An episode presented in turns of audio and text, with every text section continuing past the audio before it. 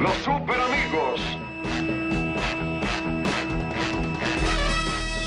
En el Gran Salón de la Justicia tienen su cuartel general cuatro de los héroes más famosos del planeta, conocidos en todo el universo. Superman. Marvila.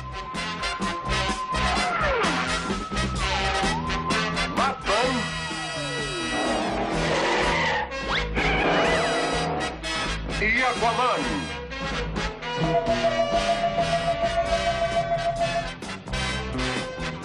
Junto con ellos los tres superhéroes juveniles, Wendy, Marvin y Super Mascota. Misión, combatir la injusticia, evitar las malas acciones y velar por toda la humanidad.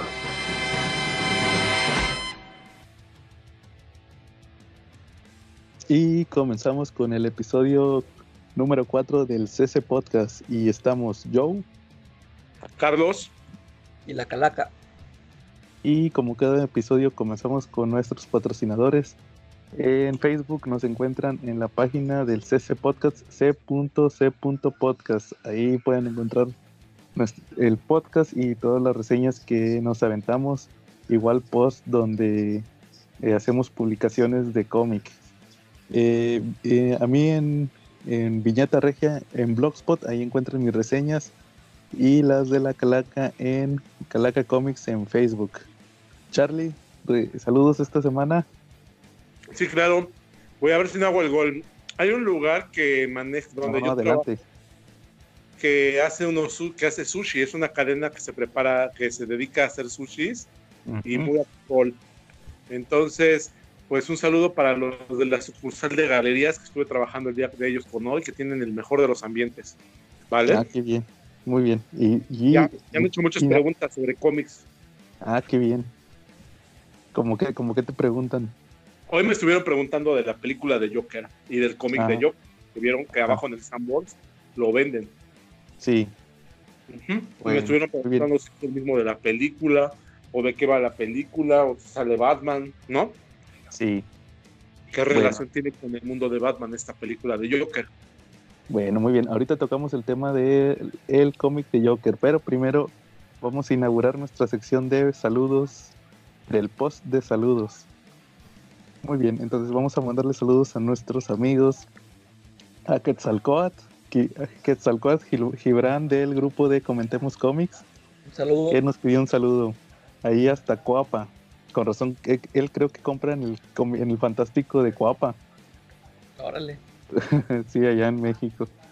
También eh, los que le dieron like fueron nuestros amigos Félix Moro, eh, tu mejor amigo Charlie. Un saludo, Félix. Y también a Tello, Tello de los Magios. Un Ahí, saludo. el, el buen Tello. Muy bien. Ay, y ya fueron todos. no hubo. Ay, David. Ah, David, pero- siempre, siempre. No, pero saludos. David le a David le mandamos saludos, como 20 saludos en cada episodio. Es el fan Sí. número uno. Sí, y, y, pues como siempre le mandamos saludos al grupo en Facebook de Comentemos Comics. Si, si quieren eh, participar en un grupo donde siempre hablamos de cómics, el medio original de lo que ven en las películas, pues entren a Comentemos Comics, el mejor grupo en Facebook. Y ahora sí, Charlie, bueno, vamos a pasar a nuestros temas en cochino español. Calaca, me decías que esta semana leíste el Secret Em- ya por fin leíste el Secret Empire. Por fin, después, ya que hace cuántos años que salió esa man. No, el año pasado. Ah, sí, yo, yo pensé que iba muy atrasadote, pues. Sí, Sí, yo no, leí. Este, por ejemplo, eh, a mí lo que me llamó la atención, ah, luego, luego de que empecé el tomo, ¿ustedes sí leyeron la serie de Jonathan Hickman de Shield? eh, sí, pero después de haber leído Secret Empire. Porque sí, ya ves que al principio sale ahí el Isaac Newton y el Nostradamus, ¿verdad? Sí. Es lo que, es lo que me sacó de onda. Yo dije, ah, ¿por qué? Mm, o sea que ahí ya me, ya me ya lo leíste todo, todo lo de Shield. Lo de, eh, sí, más o menos. Yo, yo me quedé en la, ya ves que se tardó un chorro para sacarlo, ¿verdad? Ajá. Eh, yo compré el primer, el primer volumen de la historia. Y Ajá. ah, pues nunca salió el segundo, creo que apenas hace poquillo salió. Y ya Sí. le perdí la pista, ya, ya nunca lo leí. pero lo que entendí con, con lo que sale ya en Secret Empire, o sea que el... Es más, ya ni me acuerdo si, si siempre se, se manejaron como villanos el Isaac Newton, ahí en la serie de Shield, porque lo que entendí es de que esos vatos eran Hydra, ¿no? Esos fueron los que empezaron con el, con el Hydra. Sí, mi- mira, de hecho yo, yo lo que me acuerdo de, de Shield, de Shield de Hickman en Secret Empire, no sé si es en, en, en el, en, ahí tú me corriges, si es en Secret Empire, cuando pasan que, que como el capitán, bueno, en la mente del Steve Rogers malo, según sus recuerdos, cómo se salvó de que se le borrara la memoria, se mete a un estanque. No, Ah, no, no es en Secret Empire o a lo mejor fue en Capitán América. Se me da que fue un Capitán América. Eh, bueno, ahí, ahí te pasan que, que va a un templo de Hydra Eh, y ahí está un, un guardián que sale en Shield. De hecho, el, el que me hizo notar ese saludo, ese, ese guiño fue este Chuy MB. Saludos Chuy MB, mi amigo que tengo bloqueado, Eh, alias el Mames. Entonces, sí, entonces se cuenta que sí le metieron detalles de, de Shield, pero ese que me dices no, no me acuerdo muy bien lo de lo de Isaac Newton. Es que en, en el capítulo va, este, el Capitán América se- empieza con que en, en el año, o sea, también fue hace mucho, Ujú. lo lleva el, ay, ¿cómo se llama? Un, un güey que siempre está con el uno que tiene picos, ya no me acuerdo. Este Gorgon, ¿no? Si era Gorgon, creo que sí. No, no, perdón, no, Gor- Gorgon era Gorgon otro. es el- Gorgon es el que salió con Wolverine, ¿no? Es que se Sí. llama más así, tiene un nombre parecido. Y lo lleva ahí también a un templo, a como a una cueva, y ahí está el Isaac Newton. Y lo lleva ahí a la. Si, si está así como una fuente o no sé qué, donde está Ah, nuestra. eh, ándale, es lo que yo te digo. Y sí fue, pero no sé qué, o sea, como que le, ellos le dicen, no, es que tú vas a ser el, acá que el Salvador, como que el Nostradamus le dice la profecía. Y eso es lo que se me dije, "Ah, ch-". Es más, de, de primero dije, yo ni los reconocí, yo dije, este, ese mono yo lo he visto, al Isaac Newton. Y luego ya vi al viejillo y dije, ese es Nostradamus, yo me acuerdo que ese, yo lo vi en Nostradamus. Sí, de- ándale, eso es lo que yo te digo, eso es lo que yo te decía. Este, Pero para que no se le emborrara la memoria. eh, creo que sí, ahí es donde le, donde le dicen, como que ahí se protege de que se le borre la memoria. Pero sí, o sea, ahí el- este Chuy fue el que me dijo que ese deta- ese- esos personajes eran de Shield. Eh, O sea, ahí en, en- en- ahí te dan a entender que en la versión retorcida de Steve Rogers ellos eran Hydra. Hydra. O sea que, sí, o sea, nada más era pues por su, por su versión, porque yo dije, ah, chis, o sea que aquí ya me spoilearon que eh, acá en, en la serie de Jonathan Hickman, como que querían formar S.H.I.E.L.D. y en realidad eran infiltrados de Hydra o qué, qué pedo. Pues la verdad, digo, eh, como se, como se quedó mucho tiempo incompleto, ya no me acuerdo. Sí, yo, Mm, sí, eso fue. A lo, mo- a lo mejor en otro episodio hay que hacer el propósito de leer, de De leer leer. Shit Sí, de Hickman. Yo creo que ese sí vale la pena. sí, que sí, sí, Hickman- sí, está bueno. Que ya saben que Hickman se me hace un- una se me hace una pantalla pendejos, pero bueno, esa es mi opinión personal. Entonces, este, no, pero ese sí vale la pena. El Shield sí vale la pena. Eh, y entonces, este, el Secret Empire, fíjate que sí, en, sí en general sí me gustó. El, me gustó. Ah, ya es que está, estamos comentando el otro día del, del arte de Andrea Sorrentino. Ajá, ajá. Y sí, sí, este, ahí sí, sí ya me quedó claro que lo que le afectó fue el color que eh, se lo hizo el mismo, ¿verdad? Se metió el pie. Sí, o sea, como que, y, o sea, todo lo hacía de, o todo rojo, todo gris, todo, es lo que, que es donde yo no distinguía a los personajes. Sí, sí, de hecho, de hecho, siempre ha tenido ese detalle. Este, este Sorrentino. Sí, sí es muy buen, muy buen ilustrador y le, le mueve mucho la narrativa, sobre todo en las peleas. Eh, Pero, pero sí tiene ese detalle que de repente so- sobresatura, ¿no? A veces, a veces es la tinta o a veces es el color, sobresatura y, y, y las imágenes se distorsionan, ya no entiendes lo que está pasando. Y total, este, la, fíjate que sí me gustó la serie y toda la idea, ya es que yo también leí todos los números de, era Steve Rogers, sí, ¿verdad? Steve Rogers Sí. donde, donde empieza a planear todo. Toda esa parte se me hizo también chida. Ya lo que no supe, cuando estuvo Secret Empire, sí, sí, todos los títulos sí se vieron involucrados porque pues ya ves que se, se supone que se hace el desmadre en todo el, el universo Marvel, todos los, los villanos están involucrados de que están, este, a unos los dejó fuera del, del planeta y otros los tienen, están ahí escondidos y no sé cuánto haya durado realmente esa, esa serie en todos los títulos o nada más lo tocaron así por encimita de que Pues- estaba este, Steve Rogers en- al control de todo. Pues fueron, fueron contados, por, porque por ejemplo, este eh, Spider-Man sí, ya ves que en Spider-Man es cuando se pelea con el Doctor Octopus, con Superior Octopus. Eh, Ese está ahí en The Secret Empire. Pero también en el caso de, por ejemplo, Daredevil no lo metieron. Avengers sí tuvo tie-ins. Eh, O sea, igual, en la serie, ¿verdad? Ya es que Daredevil sí sale ahí en la, en la misma serie de Secret Empire. sí, Champions también tuvo que ver. Pues ya ves que los Champions eran la resistencia. Eh, la resistencia. Sí, sí, o sea, es- ese, no, no todos, pero la mayoría sí, sí, de periodo tuvieron un tie-in. Eh, Lo, lo que sí me, lo que sí me cansaba era esa narración de este Nick Spencer de que eh, estábamos sin esperanza y que cada vez que todo, todo eso así como que se me hacía muy repetitivo, ¿verdad? De que mm, íbamos a dar nuestra última lucha y que no sé qué. Sie- Siempre creo que en cada número iba lo mismo y que apenas que íbamos a, a pelear y no, y otra vez nos ganaba el Capitán América y todo. Y, Sí, pero sí, la serie sí se me hizo buena. Sí, sí se me hizo así entretenida. Ah, te digo que eh, solo me faltó leer el número del Omega.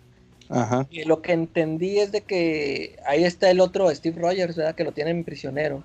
así es. Eh, yo me imagino que como que Nick Spencer ahí dejó como que, ahí se los dejo por a ver quién lo quiere utilizar y ahí luego de seguro se va a quedar olvidado. O Sí. sí, ya ha salido en, en otras... Ya no lo han vuelto a mencionar. Que yo sepa, no. No, no, es, No, sí, ya es- no- es- es esas clásicas que ahí se los voy a dejar para ver si alguien lo quiere utilizar y nadie, nadie lo, nadie lo toma. Sí, no dudes que más adelante lo, lo retomen. Entonces, en, en tu opinión, ¿vale la pena Secret Empire?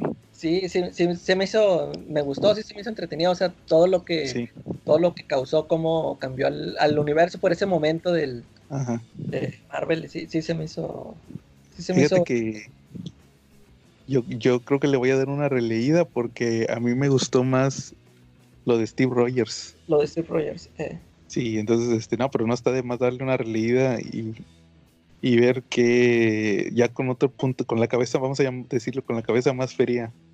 eh, Sí, el- eh, ahí encontrando detalles y, y- y cosas que, que a lo mejor no, no vi la primera vez. eh, sí, sí. Muy bien. Charlie, Dígame, señor. querías hablar de. Ahora sí, vamos a hablar de Joker. Querías hablar del cómic de Joker. Sí, exacto. Fíjate que esta semana, con motivo del estreno de la película de Joker, eh, puse a releer el cómic de Joker de Azarelo. A ver, espérate, nada más hacer un comentario. Yo no he leído el cómic de Joker. Entonces, ahorita les va a tocar a ustedes desarrollar esto. Yo soy el, yo, yo soy el, el chavito al que le quieren vender el cómic. Y no lo leíste, no, eh, no te llamó la atención por el, el equipo creativo, dices que no te gusta, ¿verdad?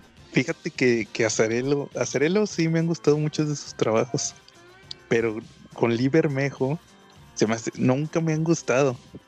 Ni, eh, ni Joker, ni Luthor, ni el Batman Noel que hizo Bermejo. A mí se me hace malísimo. Ese sí no lo leí. Fíjate que a mí Luthor también me gusta y Joker también me Ujú. gusta. Y Yo creo este, que y un poquito, un poquito menos espectacular, ¿no? Es como que muy apegado a lo cotidiano, el estilo de Bermejo, y esa es la parte que me gusta precisamente de él. Él es muy bueno para dibujar secuencias donde alguien está fuera de un carro, fuera de un carro, o sea, cosas más normales. De él a la mejor no te vas a esperar, pues, no, no es muy dinámico, él es muy cinematográfico, pero como de películas pulp, más o menos. Bueno, entonces ahora sí dígame, ¿de qué, de qué va el cómic de Joker? Ah, mira, es una historia de Joker en la que curiosamente Batman casi no sale, para empezar. Ujú. Ese sería el primer punto de la premisa, lo cual te, te ayuda a que puedas desarrollar un Joker en tu libro. La historia habla de qué pasa con el Joker si nada más es un...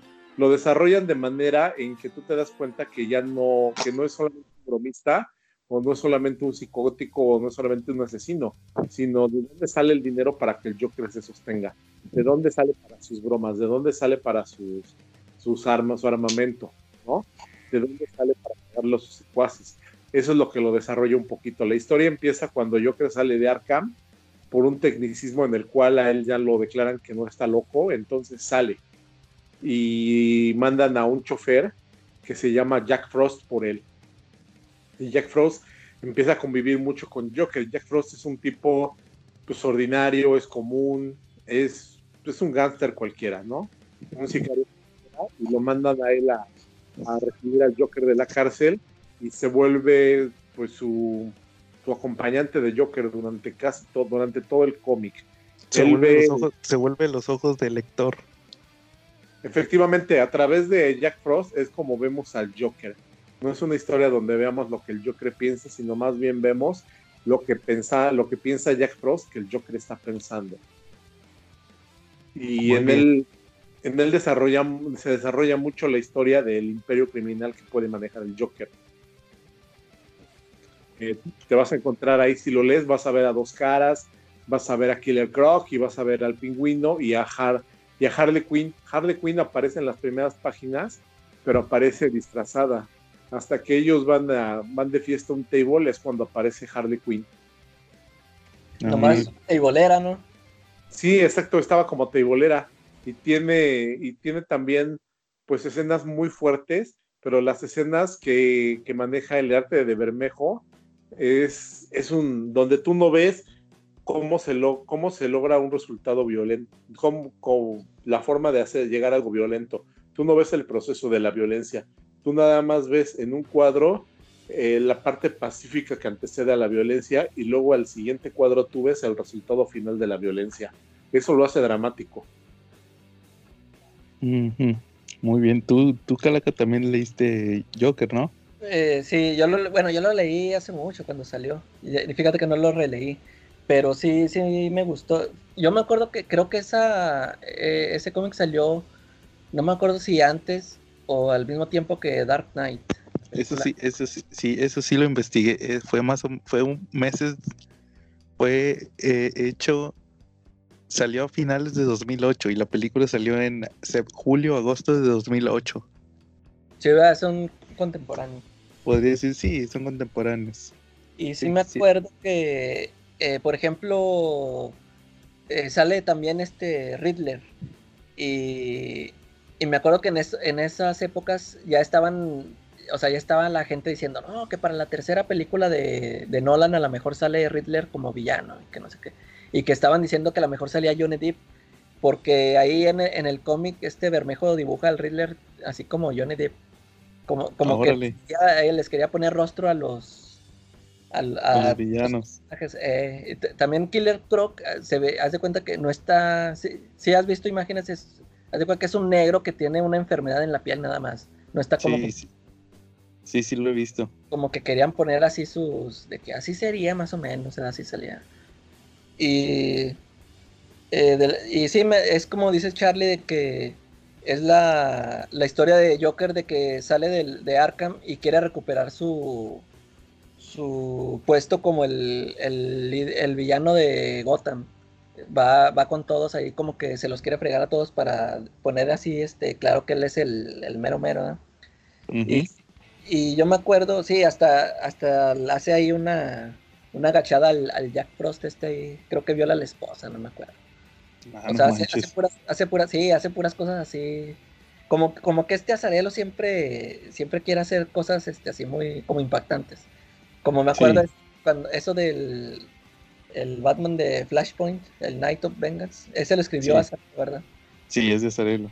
Que me acuerdo que hasta él hizo la declaración que dijo, no, yo, nada más hice esta miniserie para, para poner a Batman besar al Joker, para poner en una escena besar al, para que se besaran, o sea, como que siempre quiere hacer así cosillas. Sí. Y sí, me acuerdo que hasta el final que sale Batman y...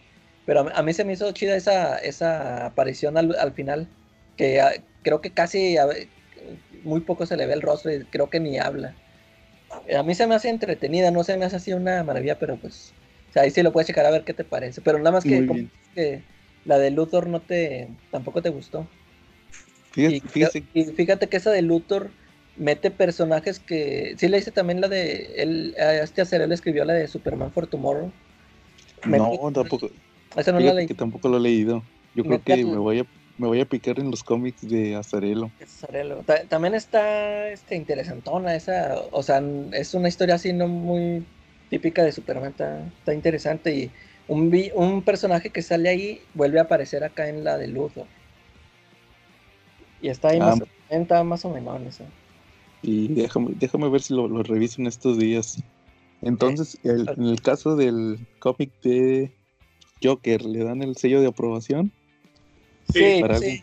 Eh, yo sí se los recomendaría. Así para los amigos de Charlie que, que quieren saber, eh, yo digo que sí los... Aunque pues sería un Joker, te digo, como que lo quieren manejar así más violento, no sé. Es, más es muy diferente al de los al que uno está ahí acostumbrado en los cómics. Sí, claro, pero pues igual, igual, igual la película, Eh, hablando de la película que es en un universo, vamos a llamarlo que es independiente, pues igual ahí les puede agradar. eh, a lo mejor sí. Muy bien. Entonces, por cierto, ah, por cierto, Calaca, querías también hablar que por fin viste algunas películas, no sé qué nos quieras comentar al respecto. Ah, sí, como ya ven que yo siempre voy un, a este, un paso ahí de la vanguardia, sí, bien atrasado, la, la sección atrasada. Ya fue del- No, de- no, no, no. Yo acabo de ver apenas la película de Shazam. Ajá. Y es, este, sí, sí me gustó. Eh, pero nada más que sí encontré detallillos. Bueno, es, como que yo la sentí como que a lo mejor pudo estar un poquillo mejor. Eh, para empezar, a mí los personajes sí me cayeron muy bien, los chavitos. Este, el Freddy, el Freddy y el Billy. No sé, Sí. me cayó hasta por el Freddy, me, me cayó muy bien ese Sí, morrillo. sí, ese, ese chavito. Ah, ese es el- como que el que se lleva la película. El Fíjate Billy que cuan- también. Cuando su- vi la, cuando vi la película de, de It, la parte 1, eh, se me hacía el, chavito más X.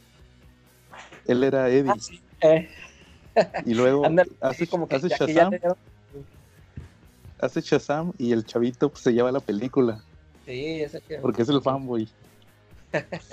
Y luego y ya otra vez... está diciendo, ah, que esto significa esto y que esto. Este Sí. es el villano, que este, sí, sí. Muy, muy chido ese. Y, ay, te digo, este, de- y el actor, ¿cómo se llama el actor que hace de Shazam? Este, Zachary Levy.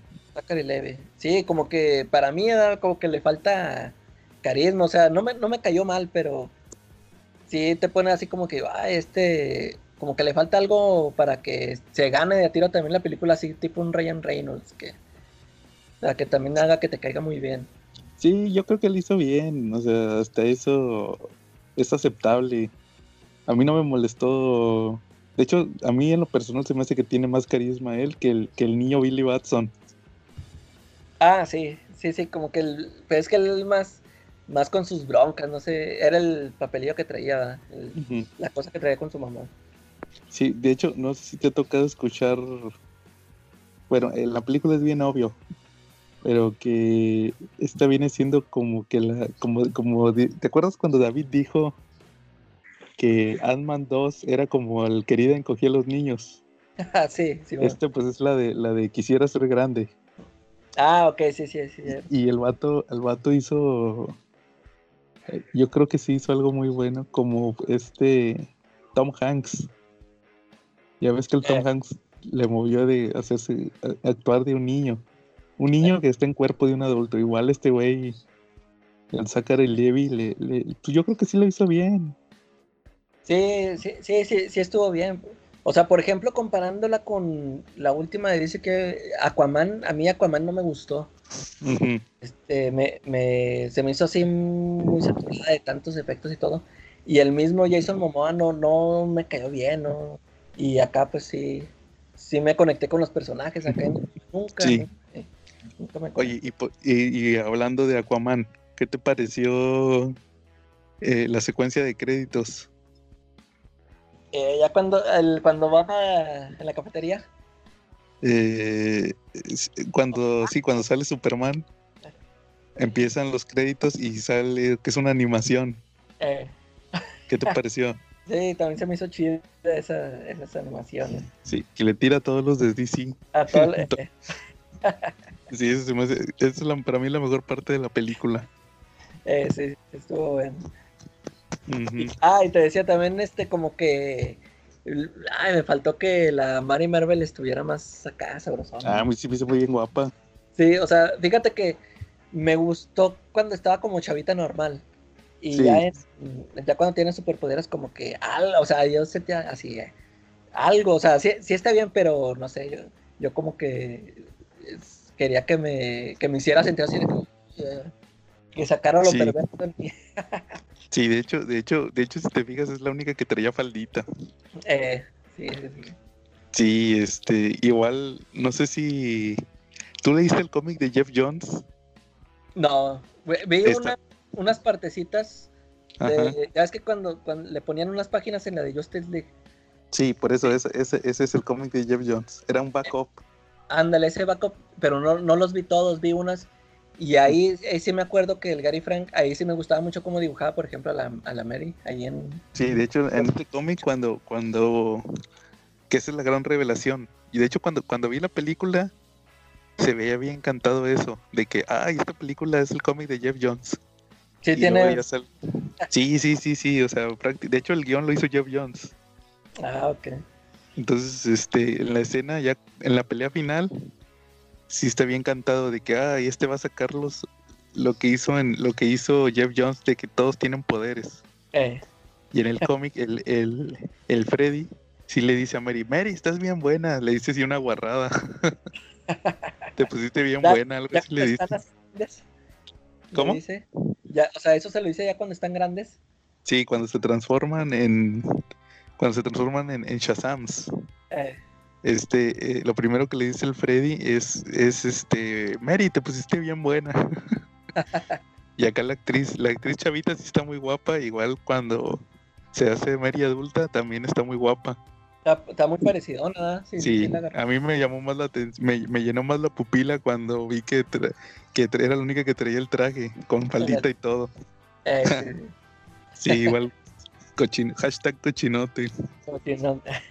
y luego, Muy- fíjate, el, el villano sí me gustó, pero como que yo, este, ya ves que desde que anunciaron esa de Shazam y ya andaban con que La Roca iba a ser Black Adam, Black como que yo sí. me quedé, yo me quedé con que, uy, o sea, hubiera estado bien que, que hubiera salido Black Adam ya, porque como que ya creo que le quieren hacer su propia película.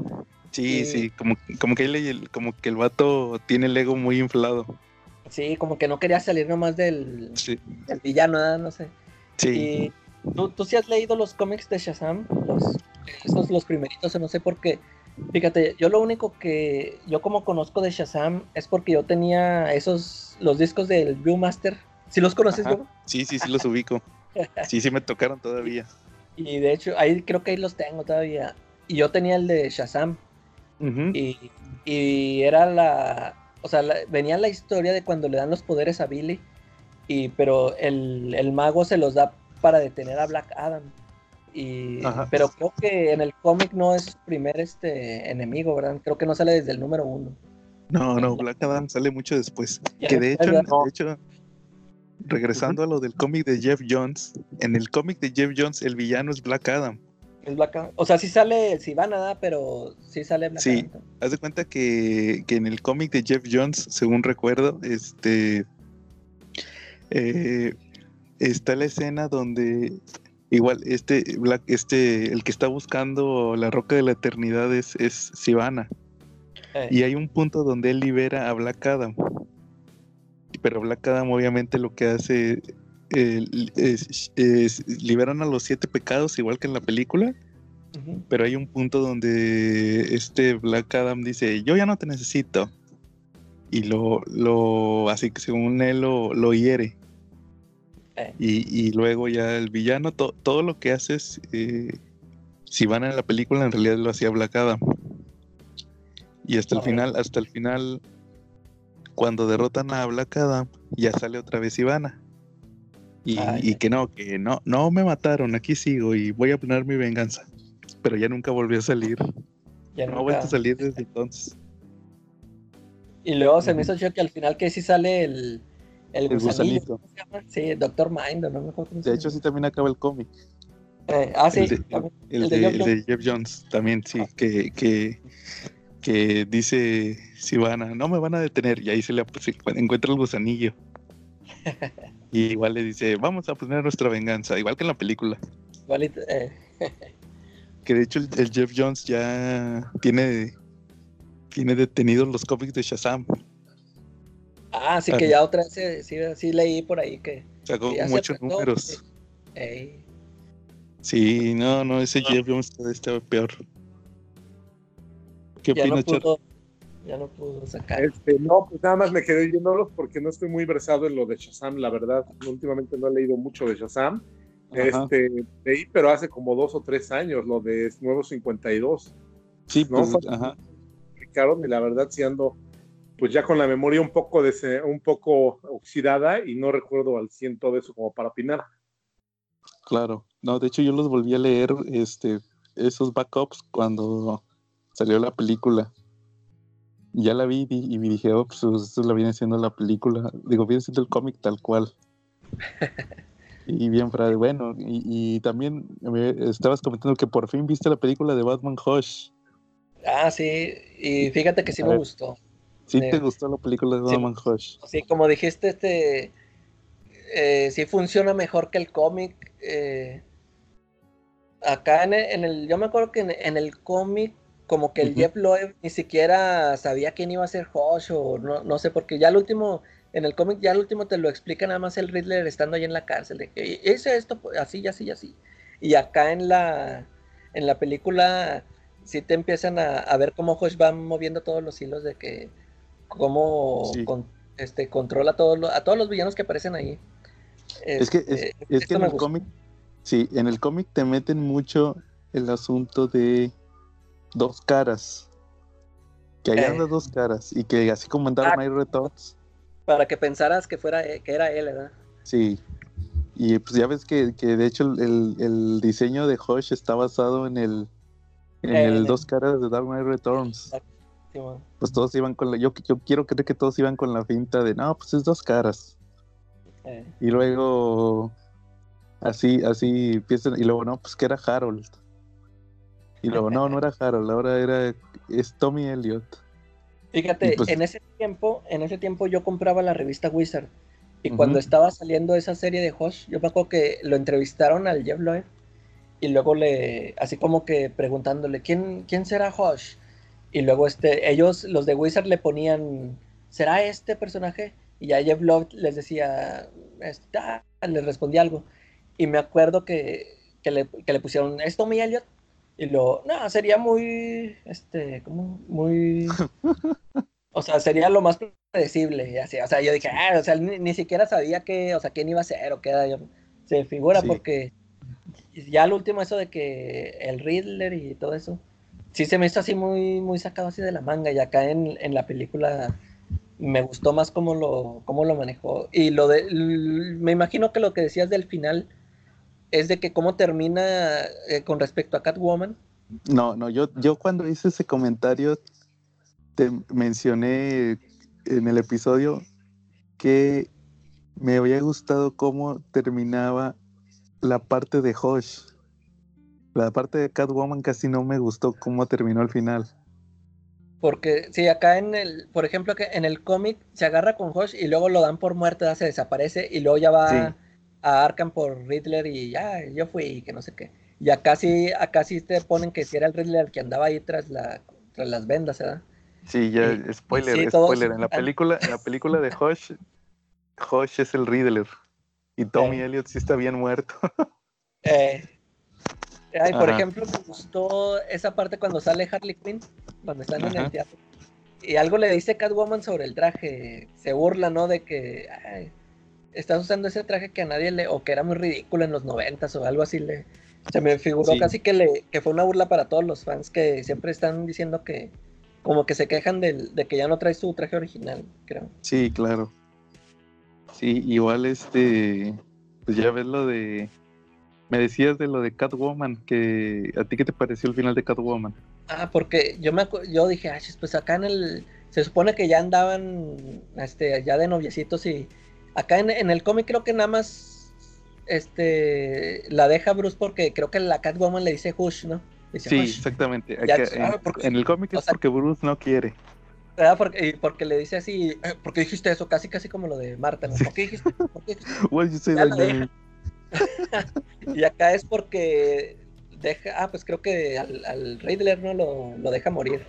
Sí. Ya por eso ya no la, le dice, no, ya, hasta aquí, porque yo nunca voy a romper mis reglas o no sé qué. Exactamente. Pero en general sí, o sea, la película sí, como que sí hicieron manejar, pues, pudieron manejar mejor la, la historia. Y sabes que ahorita también estaba viendo la de El Reino de los Supermanes. A ver, ajá. No y nada más que no la terminé de ver, pero ya vi casi todo. Este, pero sí, también está interesantón. ¿Se parece al cómic está o está como que muy diferente? No, sí está eh, diferente. Eh, eh, la, la, vamos a decir que el, el, esqueleto prácticamente es igual, o sea, lo de los Supermanes, que hay, que hay varios Supermanes pero obviamente le quitan muchos elementos noventeros. Eh. Igual, igual lo mencioné en su momento. El final es, es igual, pero es diferente. Por ejemplo, en la película no sale Mongol, no sale la destrucción de Ciudad Costera. Eh. Obviamente, pues eso hubiera implicado consecuencias para otros personajes, obviamente en Linterna Verde. Y aquí, pues como se centra la película en Superman, pues lo, eh, la película se enfoca más en Superman contra Cyborg Superman. Entonces, este, ¿cómo ves si, si la llegas a terminar de ver, la comentamos? Así es, sí. Bueno, ahí, les va, fíjense. tocando el tema de las películas, yo el día de ayer vi la película de Wonder Woman Bloodline, que viene siendo la más reciente que salió. Oye, y esa yo ni la, no recuerdo haberla visto anunciada, Sí, yo, yo, yo la, creo que sí la había anunciada, pero yo ni sabía que iba a salir ya. Me imagino que salió por la Comic Con de Nueva York, por eso. Y pues, fíjate que sí la vi. Y pese a que tiene puntos negativos en cuanto a la simpleza, sí me gustó la película. ¿Y, es historia original o, si está, o está basada en una historia cómica? Ah, pues mira, déjame te platico de que ahí les voy a dar un resumen. Eh. Fíjate que la película empieza con... La, película sirve para muchas cosas, pero por ejemplo, lo primero que te presentan es como un origen de Wonder Woman de nuevo 52. No sé si ustedes se acuerden que cuando Jeff Jones escribe el origen de la Liga de la Justicia, cuando llega Darkseid, eh. ya estaba ahí Wonder Woman. Eh, Entonces aquí te explican cómo, cómo la conoció Steve Trevor. Según que Steve Trevor andaba correteando para Demons como que cuando Darkseid mandó los primeros Parademons, este, los corretearon y así fue como dio a la isla. Entonces ahí, te, ahí ya te explican cómo fue que se conocieron. Entonces, pero fíjate, eh, Wonder Woman se lo lleva a la, a la ciudad. Dice, ¿sabes que te voy a regresar a tu país? Se roba, la arma, se roba una armadura que viene siendo la armadura de la que usa Gal Gadot. La de porque no sé si ustedes se acuerdan, en las películas animadas Wonder Woman trae otro traje. Uno donde, donde está toda tapada. Sí, es, lo único que... ¿no? O sea, a mí no me sí, O sea, es, el traje de Wonder Woman, pero le tapa las partes que tenía descubiertas, las trae tapadas. Eh. Entonces, este, ahí se roba la armadura de la de Gal Gadot. El traje de, tal cual de Gal Gadot se lo roba. Y se va de la isla. E igual, igual que en la película de Wonder Woman, se ve en una lanchita. Y ahí lo que cambia es que llegando a la civilización, a Estados Unidos, se la llevan con una, con una maestra, la doctora Capatelis, que ese personaje lo creó George Pérez. Aquí ya están adaptando parte del origen de George Pérez. La llevan con esta doctora, que es la doctora Capatelis, para que ella le enseñe sobre la civilización. Y la doctora tiene una hija que se llama Vanessa, que en los cómics era una niña que era muy fan de Wonder Woman. Acá, acá no, acá la chavita le empieza a tener envidia porque ve que la mamá, la mamá pasa más tiempo con ella. Entonces, haz de cuenta que ahí hasta ahí llega lo de George Pérez y aquí cambiamos a Greg Ruca. Porque Greg Ruca, eh, cuando escribió Wonder Woman a principios del 2000, eh, él, él fue el que puso que esta chica Vanessa Capatelis se vuelve un villano de Wonder Woman que se llama Silver Swan. Entonces, se cuenta que aquí en este punto de la película se, ve, se vuelve un Batman Hush. Se, se, vuelve un Batman Hush porque empiezan a salir todos los villanos. Te explican ahí que hay un villano, hay una organización que está buscando cosas, cosas, eh, eh, cosas arqueológicas. Entonces, pues resulta que la, la Vanessa, la Vanessa Capatelis, eh, trabajaba para una empresa de arqueología con la mamá. Y la mamá va a buscar a Wonder Woman porque eh, le dice, ¿sabes qué? Eh, esta, mi hija ya, ya anda ahí en malos pasos y van a buscarla y hay una pelea, sale esta giganta. Sale giganta y resulta que se muere la doctora. La, la hija Vanessa le echa la culpa a Wonder Woman. Y entonces ahí ya la convierten en, en, Silver Swan, que es como una arpía. Entonces, este, pues Wonder Woman ya más adelante pelea con ella y, y la derrota. Y, y hace cuenta que se tiene que ir, anda, quieren buscar la, la isla Paraíso, la isla Temisquira, porque le quieren revertir la transformación a. Entonces, pues de ahí la película se vuelve una búsqueda de, de buscar pistas sobre cómo llegar a Temisquira.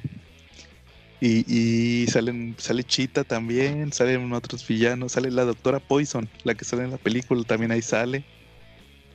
Y pues eh, al final, pues eh, sale otro personaje de Greg Ruka que se llama Verónica Cale, que también pues al final era villana de Wonder Woman. Y pues el, el, villano final es Medusa. Medusa, la de la de Perseo.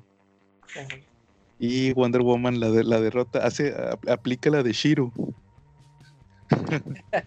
saca los... se, se, saca los oclayos.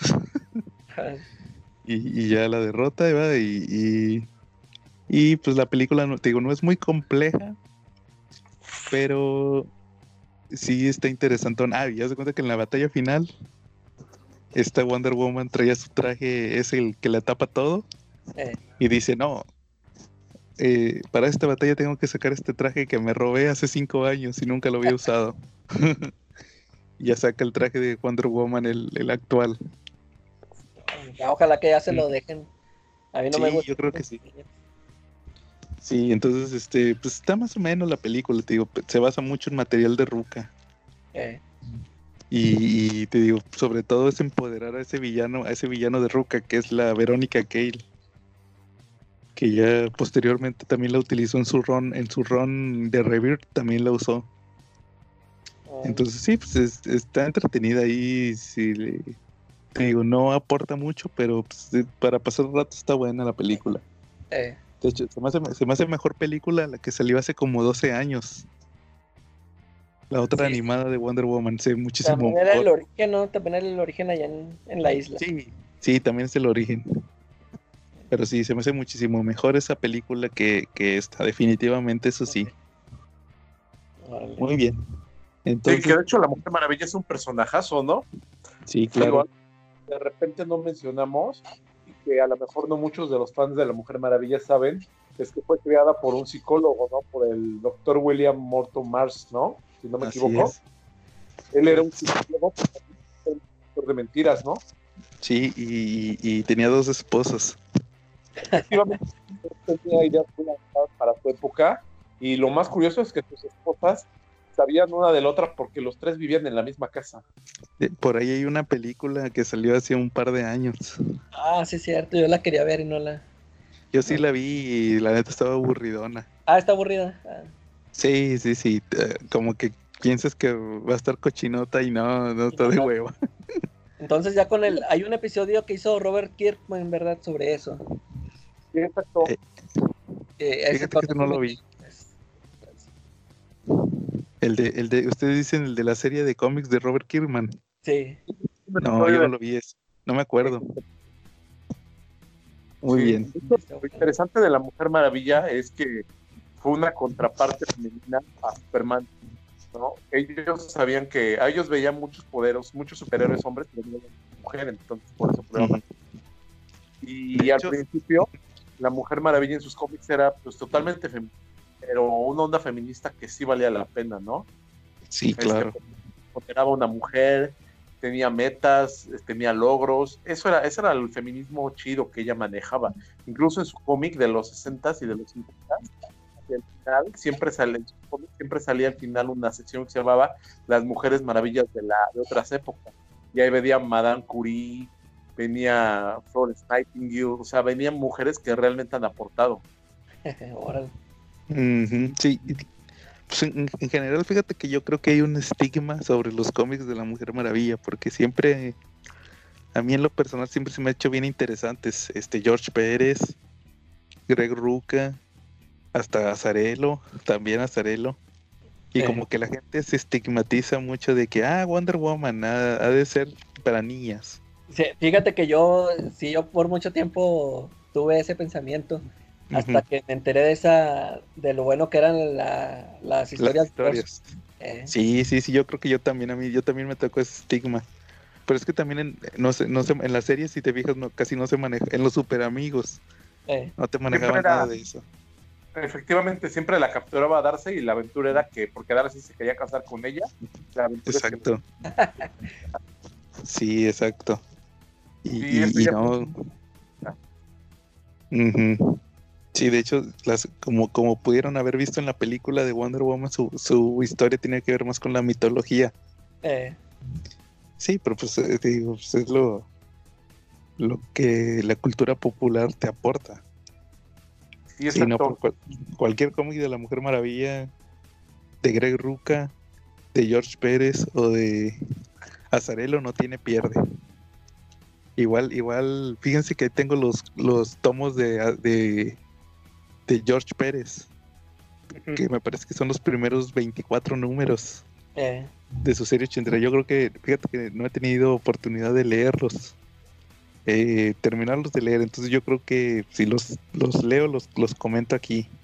órale, sí, Ahí estaría para- Muy bien. Entonces, ¿qué, Charlie? La- ¿tú Ah, habías pues yo-? Ajá. Yo les traigo una trivia, yo les traigo una trivia ochentera, noventera de principios del 2000 y que agarra todavía un poquito del 2010, de los dos de esta. Este, quiero que ustedes me digan qué aventura pueden haber tenido en común Conan, el poderoso Thor, el increíble Hulk y Superman. A ver, Charlie, ¿qué aventura? Este, ¿Qué tienen en común? ¿Por qué aventura han pasado los cuatro? Los cuatro son personajes que incluso pertenecen a diferentes líneas de tiempo y a diferentes editoriales. ¿Estamos de acuerdo? Pero los cuatro han tenido, han tenido aventuras donde, bueno, vamos a dar un poquito de contexto. Eh, los cuatro tienen en común que son superhéroes bastante poderosos dentro de sus cánones, ¿no? ¿Qué quiere decir? Que sin ser el super, sin tener superpoderes, es buenísimo con la espada. Digo, en la era hiperboriana nunca se le vio que nadie para peleando, ¿no? Nunca era Así derrotado por seis enemigos. Yo creo que era de Juan Camaney de suerte. Ah, Entonces, pues no, no era derrotado fácilmente por nadie. En el caso de, de Hulk, y también es lo mismo, Superman y Thor también, ¿no? Están al nivel de deidades esos tres. Eh, ¿Cómo escribes una historia que sea interesante acerca de personajes? Casi todo lo pueden hacer. Solamente hay dos maneras. Eh, yo creo que cualquier escritor decidiría o quitarle sus poderes y su estatus, bajarle su estatus, o ponerle un, super- un enemigo que esté por encima de sus capacidades. Y bueno, la aventura de las que les voy a platicar, los escritores decidieron que lo mejor era pues bajarlos un poquito de su pedestal y que perdieran un poco de sus poderes. Y los cuatro tienen una aventura en común en la cual eh, aparecen vendidos como gladiadores y tienen que pelear en un circo romano para el disfrute de- del popular. muy bien, va- vámonos por orden. ¿Con cuál quieres empezar? Este, bueno, pues el primero en tiempo fue Savage's War of Conan. A ver, a ver, este me interesa porque yo creo que es el único que no he leído de los de los que comentaste. Yo nada más he leído el de Superman.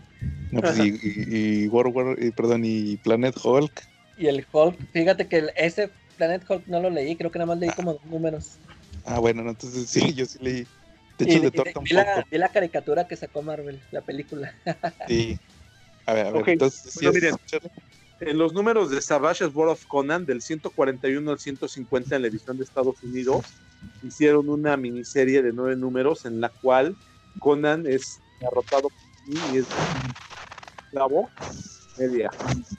Ujú. Este, la idea es que él ingresa como, como gladiador y cuando lo están entrenando, pues primero le dicen que él va a ser boxeador. Que, que no se preocupe, que a lo mejor va a durar poco, porque pues, ahí la, la vida depende de la popularidad. A mi circo 100%. Ahí lo que, lo que los organizadores de esos juegos que le daban una distracción al pueblo y en, esas, y en esos eventos pues procuraban que los gladiadores pues más populares fueran los campeones. ¿no? De alguna manera pues eso le daba pues, algo en qué pensar al pueblo en estar haciendo revoluciones y. Este, pero Conan se salta del libreto y pues él se madrea al otro boxeador que le tocaba. Entonces de alguna manera empieza a ganar con, empieza a ganar carisma con carisma y una multitud de seguidores hasta que pues en una de esas termina hasta como emperador. La historia pues fue dibujada por Ernie Chan, estaba Chuck Dixon, eh, estuvo Chuck Dixon también escribiéndola, eh, creo que también estuvo con ellos. La verdad es muy recomendable. Es una saga que fue publicada en México a finales de los 80s y en Estados Unidos me parece que fue a principios de los 80. ¿Ok? ¿Tien- ¿Tienes el nombre del cómic? ¿O de Este, la saga? Pero Ne- Nemedian Gladiador, algo así. Ah, ok. No, para buscarlo entonces. Igual ahí les ponemos en, el, en la página la, el, el título que mencionas. Sí, funcionó del 141 al 150, Savage's World of Conan. ¿Sale? Muy bien. Ya quedó entonces. Y, por ejemplo, luego después de Conan, ¿quién siguió? Superman, Superman en principios del 89, desde enero del 89, este, durante los números de, de Superman del 400 al 455, del 28 al 33 y Action Comics este, hasta el 643 y también contó con el anual de Action Comics. En esos números Superman y él parte porque tiene unos problemas psicológicos en los cuales cuando se duerme adopta una personalidad de un antihéroe. Un antihéroe maneja todo lo contrario de Superman, incluso no mata a la gente, pero sí le espanta muy sabroso. Que era el Entonces, Gangbuster. Efectivamente, el del Gangbuster, el cazador de, pandi- de pandillas, grupo de pandillas. Pone orden en la ciudad cuando Superman. Eh, entonces Superman pues, piensa que necesita restablecer su mente, que mientras eso pase, pues se exilia, se exilia del planeta Tierra y llega a otra galaxia donde cae preso y es vendido como esclavo, como un gladi- como esclavo gladiador y pelea en el mundo bélico. El mundo bélico tiene que ver con Mongul, que sale en la saga de los Supermanes, Reino de los Ujú. Supermanes. Ahí sale también Mongul. Entonces, pues es una historia recomendable, harto recomendable. Ahí vemos un Superman que está limitado de sus facultades. Por alguna razón, el sol no le provee la, la energía suficiente para que él pueda desarrollar sus poderes hasta ese rincón donde él está. Claro. Esa pues fue dibujada por Roger Nestor. Tenemos a George Pérez dibujándola, a Jerry Orwell también este, escribiéndola y dibujándola. De repente aparece también Mignola, ¿vale? Los creativos, hasta donde yo he visto, pues no son las dos historias, digo, de alguna manera yo pensé que pues uno mismo se llevó las ideas y las puso en práctica para otro superhéroe, pero aparentemente igual y nomás fue como que un fusil. Alguien leyó la historia de Conan en Superman vamos a vender a Superman como gladiador también, ¿no? Claro, la, la famosa historia de Superman exiliado. Que de hecho ac- actualmente ya nada más se encuentra en un omnibus bien, que está medio cariñoso. Es Vale que le metieron muchos números que, que ni son. Sí, le venden como preludio. eh. Porque yo tengo, yo conseguí el TPB y si vienen nada más las, las puras historias de, de ese arco. Claro, oja- ojalá y pronto lo reediten, Eh, lo reediten y saquen la versión tal cual. Bueno, Charlie, y luego, después de Superman, ¿quién siguió? Ah, pues Hulk, después de eso, pues un día tuvieron crisis de ideas en Marvel Comics, y se les ocurrió. dar- pero, pero te brincaste a Thor, ¿no? ¿Eh? No, Thor es al final. Ah, ok. Ah, Pero sí, es, ¿a poco es después de Hulk? Sí, la historia de, de Thor donde él es vendido como gladiador es después de... Donde él es como gladiador es después de Hulk. Bueno, y por, pero no, pero independientemente de lo que dices de crisis de ideas, Planet Hulk es buenísima. Sí, de hecho es muy buena. En esa historia, pues el contexto es que los Illuminati de Marvel, Marvel tiene sus Illuminati, son pues cinco super, cinco, seis superhéroes que van dirigiendo lo que pasa en la comunidad superheroica en Marvel, que son este, Black Panther, el Doctor Strange, eh, Iron Man, Namor, y me falta uno, ¿verdad? El profesor X. y el profesor X, efectivamente. Entonces, pues viendo las, viendo todo lo que pasa con Hulk y toda la destrucción que siempre provoca, pues se les ocurre la gran solución de pues, engañarlo para que se trepe un cohete y el cohete lleva unas coordenadas donde va a llegar a un mundo paradisíaco para él, donde pues Hulk va a ser nada. Entonces, pues resulta que, Hulk, hace, Hulk lo engañan perfecto, se sube al cohete y ya cuando va en camino pues ve el mensaje que vaya dentro del, del cohete donde explican que van a mandar los chips no destruyan nada y pues se le ocurre a Hulk de rinque y daña las coordenadas del cohete que cae en el mundo donde también está debilitado y pues también y vendido un circo como gladiador. Sí, y se, y se ve involucrado ahí en una insurgencia. Efectivamente se ve involucrado ahí en una insurgencia donde terminan derrocando al Rey Rojo, ¿no? Así es. Y- Oye, y ahí, ahí se pelea contra Silver Surfer. Sí, Así es. En Ajá. el cómic se pelea con Silver Surfer. En la película en es la contra Beta Ray Bill. Es que yo por eso me confundí. Yo, yo pensaba que Thor se, era el que se peleaba con Beta Ray Bill y, que a lo mejor ahí se habían conocido. Y yo pensaba que había salido antes que Hulk.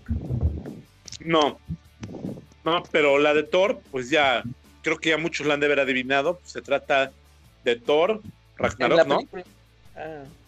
Sí, Sí, es una claro. aventura también, donde también Thor, este, pues pelea como gladiador en un circo.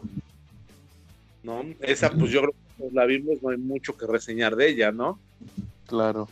Sí, que, que la película de Thor Ragnarok. Que pues que prácticamente se basa en Planet Hulk, que es la buena. Efectivamente. Sí es.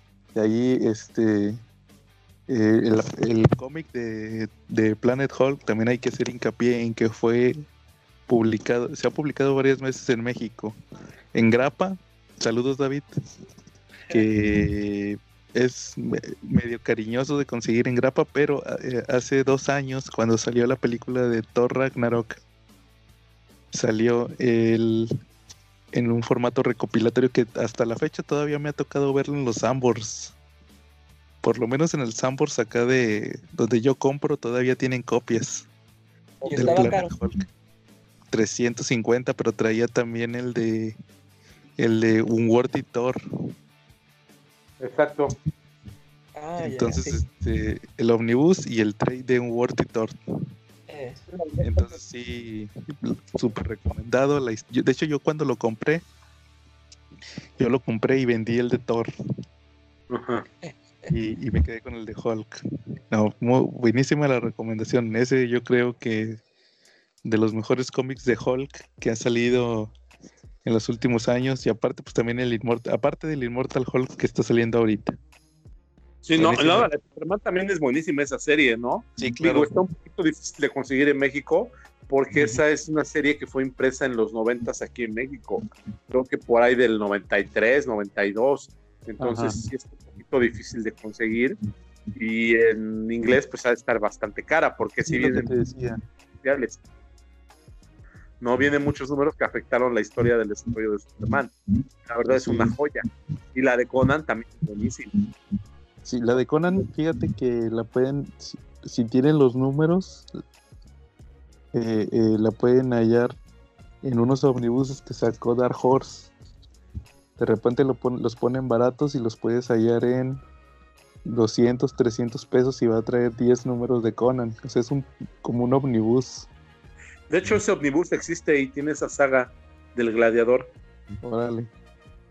Vamos a ver si yo la busco. Mira, el, el- el Superman exiliado aquí en. Amazon está en 1950 pesos. Pues Es un omnibus y pasta dura.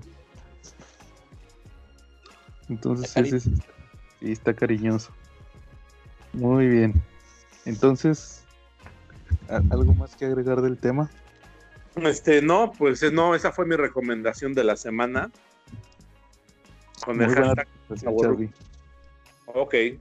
Muy bien, entonces ahora sí vamos a pasar al tema principal. Esta semana decidimos que nuestro tema principal fuera hablar de nuestros cómics favoritos o, o gener- los mejores cómics que hemos leído de Alex Ross.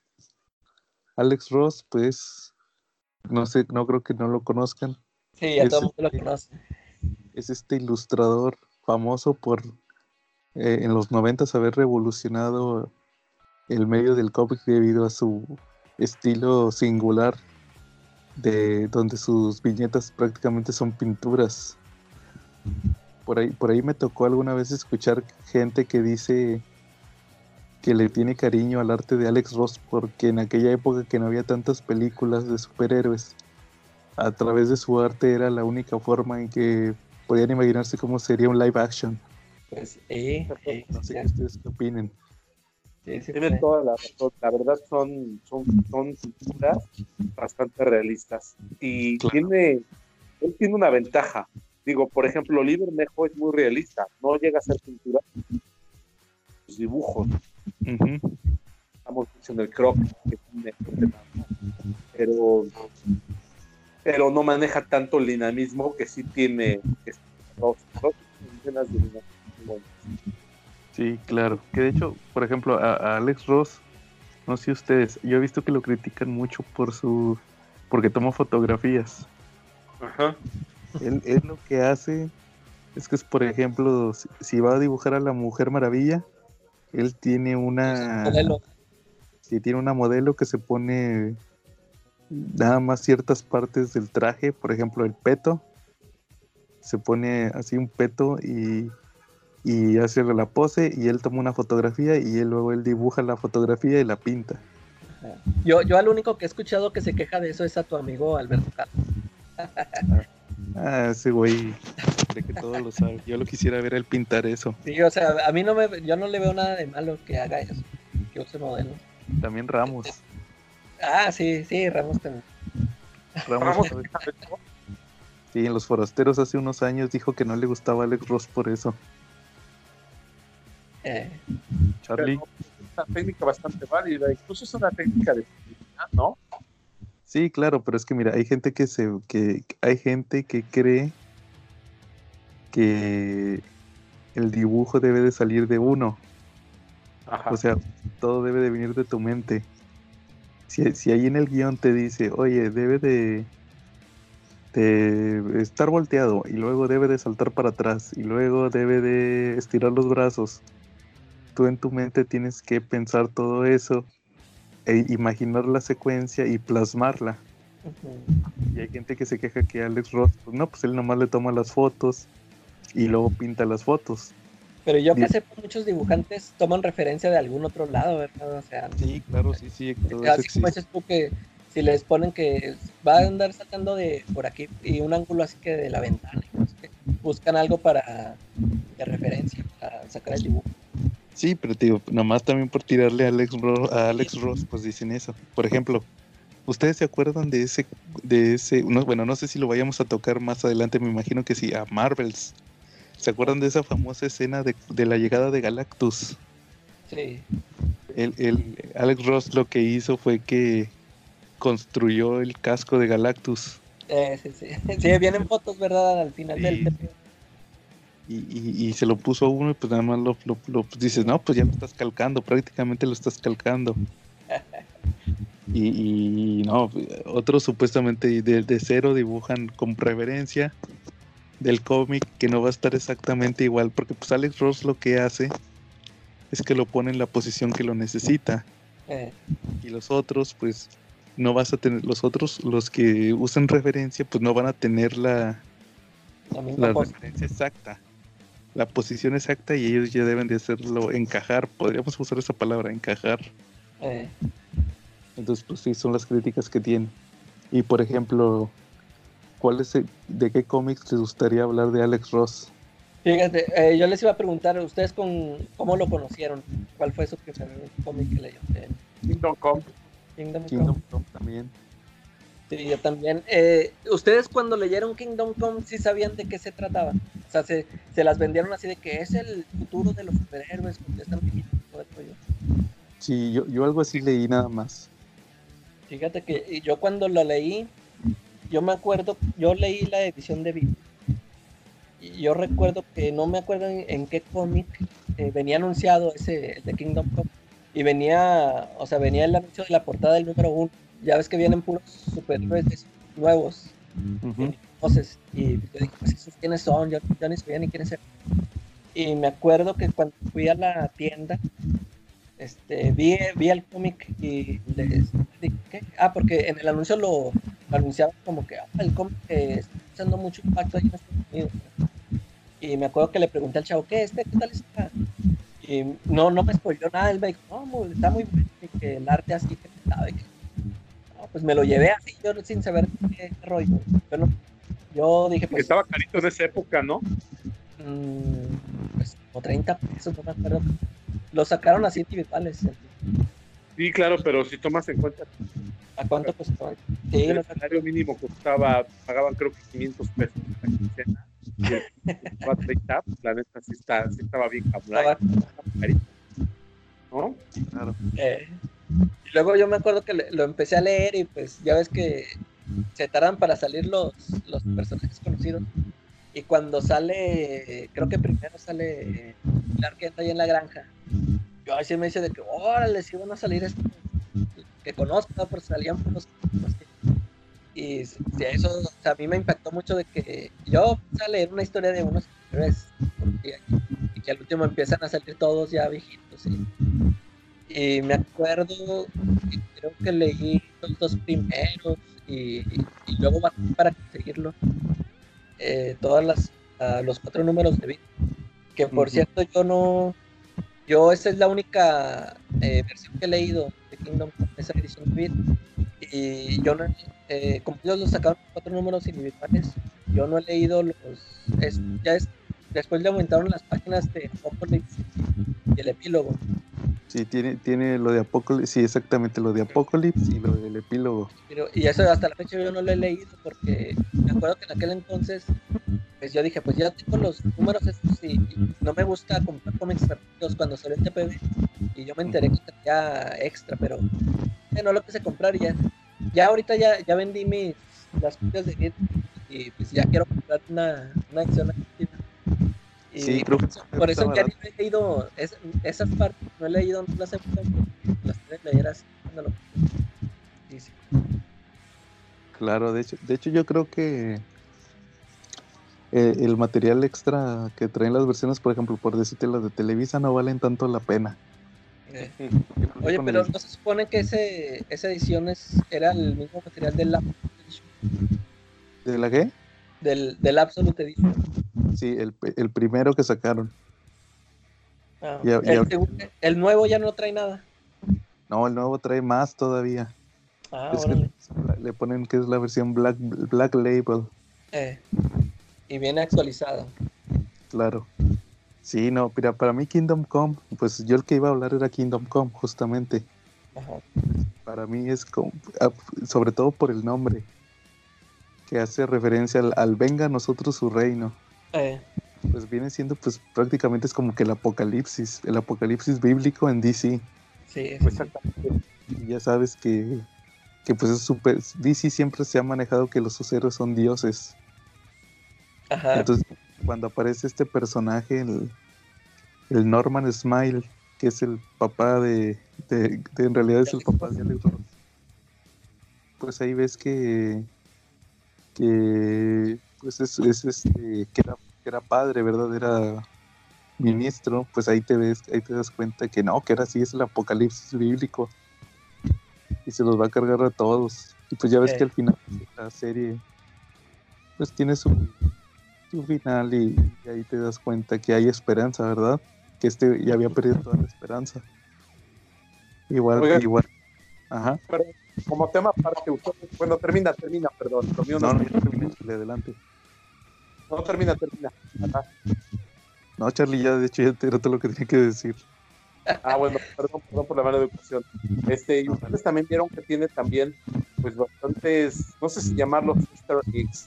Tiene muchas, muchos personajes dibujados. Sí, ¿Se han dado cuenta? Incluso sale, Yo me di cuenta, yo compré un, un especial que sacó Wizard en pasta dura de Alex Ross y venían muchos, así de, ese tipo de, material que todos los easter eggs de Tom Compton, todas las cosas que había hecho. Ahí fue cuando me di. Muchos, o sea, sí, sí había muchos personajes viejitos que uno conocía en el fondo, pero esos que ahí que hasta el mismo nombre y los Beatles, esos yo no había dado cuenta. Sí, de hecho, si, si, si compras una versión de, de Kingdom Come que traiga extras, te incluyen la lista página por página. Eh, Y ahí te entretienes viendo página por página todos los easter eggs que ponen. Sale hasta Rorschach. eh, El- sí, sí. Ah, con el- la nave esta del búho. El libro, el libro que escribió el primer búho. El, Eh, el Don ah, sí. Matos también sale ahí. Eh, Un montón de, de, de, de easter eggs. Está bien interesante eso. sí, de verdad, ¿eh? Y Muy de bueno. repente, era hasta Ujú, el Capitán América. ¿ustedes lo vieron? Que sale ahí en la pelea, una de las escenas de la pelea, de las finales. ¿Quién, Charlie? El Capitán América sale, Ah, no, nunca lo he visto. sale el Capitán América peleando ahí en el Gulag. Órale. sale con el hombre araña, ¿no? Yo me acuerdo que sale, sale varios de- Sí, sí, sí, sí, salen, salen creo que yo vi al Capitán América y a Thor, pero salen cómics para ver si pero salen peleando en la escena del Gulag. ahí. Si los ves hacia el fondo, este en tamaño pequeño, pero no hay duda. Charlie, como- te- Sí, me estoy perdiendo. ¿Qué pasa con el internet? claro. Bueno, este, y por ejemplo, ¿ustedes de qué cómic querían hablar de Alex Ross? Mm, No sé, a ver quién va a hablar de Marvels, por ejemplo. A ver, tú, tú, le, tú di de Marvels. Es que Marvels no lo he leído nunca, por eso no puedo hablar de él. Espérate, ¿cómo ¿Nunca has leído Marvel, Charlie? Nunca he leído Marvels, de verdad, es un gran pecado. Y no lo- no le- Fíjate que a mí Marvels no me gusta tanto. ¿Por qué? Sí, No, no sé, pues es que leí primero Kingdom Come. a mí también me pasó igual. Y salió primero Marvels, ¿verdad? Sí. Eh, pero fíjate, eh, ¿y le has dado varias releídas, Joe? ¿O nada más una? A, a Kingdom Come o a Marvels. A Marvels. Eh, sí, como unas dos. ¿Y, y te sigue sin gustar? Sí, yo creo que nada más me gusta el primer capítulo. Fíjate que a mí me pasó igual, yo también, como leí primero Kingdom Come y luego me enteré de Marvel, eh, pues, como que uno esperaba algo igual, ¿no? O sea, Sí. y pues es, es un diferente tipo de historia. Y yo también me quedé con esa de que "Ah, no me gustó porque Kingdom Come, pero ya no la he vuelto a releer. Yo la quiero leer para ver si le agarro más a pero no la he vuelto a leer. Claro. De hecho, de hecho, Marvels viene siendo más como una recapitulación de la historia del universo Marvel. Eh, Eso es Marvels. y Sí. por ejemplo, la otra historia que es la de Tierra X, ver. esa, esa sí viene siendo el Kingdom Come de Marvel. De Marvel. A ver, háblanos de, de Tierra X porque ese sí yo no lo he leído. También, mira, te voy a decir al- así muy rápido porque también ya no lo he vuelto a leer. de muchas Sí me acuerdo que me enteré porque compré un numerillo de, una edición de Bill que sacó de, el sketchbook de Alex Ross de eso. Y, ahí te contaba que este, ven, en, bueno, ven todos los dibujos a lápiz de, del diseño de personajes. y, y algo de, de- ellos. Y eso me llamó la atención que yo vi que decía ahí, no, todo empezó con un Spider-Man gordo, que creo que el Alex Ross una vez hizo un sketch de un Spider-Man gordo y de ahí empezó a sacar toda la historia. Claro. Total, cuando compré el TPB, lo primero que, ah, que me sacó de onda fue eso que mencionó David, que no está dibujado por Alex Ross. Yo, Sí, yo esperaba que lo hiciera él, porque en el sketchbook tienen puros trazos de y se ven bien chidos los personajes. Y, y entonces que me compro el librote y, ah, y luego viene por. Está dibujado. No sé ¿Cómo se llama? Algo de león. No me acuerdo cómo se llama el dibujante. Ajá. Eh, y pues al principio eh, lo odié porque es un estilo así muy- como que un trazo así muy simple y de hecho tiene una línea así muy muy gruesa pero con el paso del tiempo le ya o sea, como que la historia bueno el, el dibujo sí se da- sí, sí le queda el tipo de historia que ya después ya sí me gustó mucho pero Sí, en yo- sí es también es Muy un la historia. perdón Que en ese cómic creo que lo que importa más es la historia. historia, sí, es. Eh, lo que me acuerdo es de que sale un personaje que se llama X51 eh, y se encuentra con el Watcher y el Watcher es el que le está empieza a contar toda la historia tipo así como el, el cómic que está saliendo ahorita de History of the Marvel Universe Así es. él también le empieza a contar toda la historia de todos los personajes. Eh, porque ahorita se supone que ahí ya se supone que es el futuro. Ya no me acuerdo muy bien qué pasó. Pues ya la mayoría está viejito. Luego anda, anda un chavillo ahí que es telepatía es mutante, que es, el, es un mutante poderoso, es el que tiene todo el mundo. Por Ah. ahí anda el Capitán América eh, en la resistencia, eh, queriendo liberar Mira, también anda por ahí Hydra y todo eso. Y ay, pues ahí, ahí aparece el Spider-Man gordo ese que sale con la hija que ya tiene la hija ya grande que por, como siempre Mary murió. Está la Sí. hija que ella es Venom. Así es. eh, Ella tiene el simbionte de Venom, pero que como ella es poderosa, ella, ella sí puede controlar al simbionte. Claro. Eh, es que en realidad sí, ya, te digo, ya ni me acuerdo muy bien qué pasa, ya no me acuerdo que al final salen los, los celestiales, está, pero sí está así muy, muy- muy- sí te recomiendo que la leas. Eh, Claro. salieron, después de eso salió una otra historia, bueno, es una trilogía que Universo X y Paraíso X. Sí. Aquí ahí cambian de, de dibujante. Y yo ya, por ejemplo, ya me había acostumbrado al dibujante la primera vez, no me gustó. Y luego ya me ya me acostumbrado a ese dibujo cambian y es es, no es y, y ahí también me chocó, ya, después ya no me gustó. El, la segunda serie esa de Universo X ya pues se mete a, a todo este rollo de los personajes eh, galácticos. A ese casi no le, como, como esos casi no los conozco, se me hizo muy pesado. Sí, claro. Luego es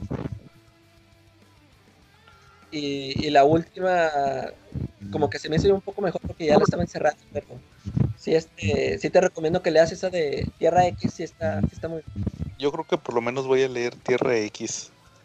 Eh, y a ver si lo puedo checar en estos días. Lo- igual les comentaba que la, la- nos comentaba David que la edición, la única que está, yo, yo decía que estaba fuera de impresión, pero hay un omnibus, pero está bien caro también. Ah, sí, sí, lo acaban de sacar, pero creo que lo sacaban en dos partes.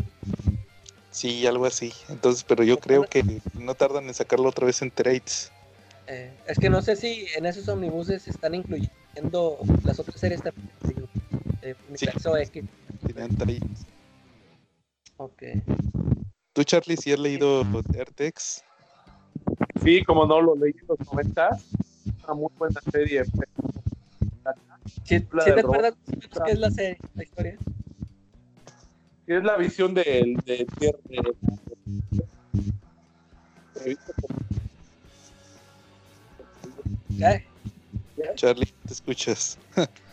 No, Se nos fue Charlie. Ah, aquí está. ¿Ya me oigo? pero. A ver, ¿Ya me oigo? ¿Ya me oigo? te oyes medio lejos. Ah, ok, a ver. Ahora sí. te Seguro tienes el altavoz, Charlie. ¿Ya ya me oigo mejor? Sí. Ok, mira, este, esa historia. eh, la, mano del robot. Charlie, te dejas oír bien. Nomás escucho esta historia y ya se dejó de escuchar. sí, problemas, problemas en vivo. Charlie. Charlie, se te desco- se, se te se te quitó el micrófono. Bueno, ya. ¿Ya estuvo? sí, a ver. nos des- ¿Se oye? sí, ¿Se oye mejor? sí, Ok, bueno, esta historia va de, de la visión del primer marca. Esta bueno, ese robot también Soy yo pura estática. sí, yo creo que Charlie, mejor escribe una reseña y la, las pones en, el, en la página de Facebook. sí, yo creo que sería lo mejor. Bueno, entonces, este, yo creo que mejor ahí le paramos, ¿no? Por ejemplo, no, no, ibas, no ibas a comentar de la que pidió este David. De No, no. Sam. Déjenle lo checo y lo, lo, lo, lo reviso en el próximo episodio. Fíjate que yo eh, me acuerdo que cuando pues cuando conocí a Alex Ross, pues ya es que cuando uno conoce a uno que le gusta mucho, ya quiere todo lo de, lo de él. Y Sí. creo que sí me tocó esa, esa serie en tienda y, y estuve tentado comprarlo, pero como ya después como que no me llamó la atención. Dije, pero no sé quién es o qué. Y nunca la, nunca la leí. No, yo ¿Sabes este, eh, intenté leer en la semana una serie de Terminator Ross. ¿La has visto tú? Sí, fue el primer trabajo que tuvo. Sí, no lo, no lo terminé de leer. ah, bueno, ah, como, ah, como yo soy, como yo soy artista, puedo decir que mi trabajo está de la ch- Sí, No, se, se me hizo muy feo ahí, este. Y luego lo dejé de leer también porque pues dije, no, no, no sale Saracón, no hay sí, o sea, como la premisa era que era en el futuro y era una Terminator mujer, ándale, sí. nada Y más. No, no la terminé de ver. Sí la quería leer. llamó. Sí, yo te digo, yo lo leí alguna vez y no, no se me hizo la gran cosa. Y esta serie de Justice, ¿tú sí la leíste? La de Justice, eh, la ojé Eh, y pues prácticamente pues, son los super amigos ahí, pero dibujados por Alex Ross. Lo, lo único que me llamó la atención fue que dibuja la de un patrón, la clásica. Y no, y se ve ahí bien con sus trajecitos estos originales, no, se ven bien chidos. Órale. ¿Tú no lo has leído? Esa no la he leído. la quiero leer. Es- son los super amigos contra la legión de la contra la legión del, del mal, prácticamente. Eh, Y, y tú eh, me, me decías que no te gustaron los de esas historias de Holding. Ah, no, no, no, los de Paul Dini no me gustaron para nada. Eh, es que mira, Paul- la neta, Paul Dini se me hace un artista que necesita Bruce Team Ah, personal. Porque el Bruce Team como que lo aterriza. El, el, el, Paul Dini, la, la mera verdad, se me hace medio ñoño. Ajá. Siempre le anda buscando, no, que el, que el lado amoroso o el lado... Él, él- él- busca el lado más meloso de los héroes. Y como que lo aterriza mejor de no, carnal, no le metas tanto, tanto cariño. Y las historias de los superhéroes sí están de que la paz mundial y que todo eso sí están Sí. chidas. De repente te, te- te da flojera. Sí, sí, sí, como que les falta acción. La, la mera verdad les falta acción a esas historias. Y de hecho, ya ves que hasta la última de la última historia de la liga, esa sí tiene acción, pero también como que le falta ¿verdad? algo. Sí, sí. Este, sí, le falta acción y también pues como que Alex Ross tampoco se presta mucho. Eh, Y el arte de Alex Ross tampoco se, se, se pre- se presta mucho para batallas. No. No, la- yo Solo, creo es- que- solo termina siendo un, un libro de bonitas imágenes. sí, sí, prácticamente sí. De hecho yo ya lo vendí. Ya lo vendí. Ya, de- ya no quise, dije, no, pues para qué lo tengo si no me gustó. ¿No te gustó? Que respetan las opiniones de cualquier persona que le guste. Muy bien. ¿Algo más que agregar? No sé, a ver, ya no regresó Charlie. Aquí está Ch- Eh, ¿Me oigo? ¿Me oigo? más o menos, Charlie. Mal, pues ya no, ya, ya también no me da hablar porque creo que se corta mucho la señal, ¿no? Y yo creo que lo mejor es que chequemos, chequemos a ver si se puede solucionar o cómo le podemos hacer. Yo creo que voy a tener que grabar en otro lado porque el internet de mi casa es el mejor, yo creo. O pasa, ¿no? Sí, no te digo, a lo mejor también puede ser usar otro programa o algo así. Ok, Muy bien, entonces, este, si no hay nada más que agregar, aquí estuvimos Joe Carlos. Y la calaca. y nos vemos en la próxima. Nos vemos. Nos vemos, hasta luego.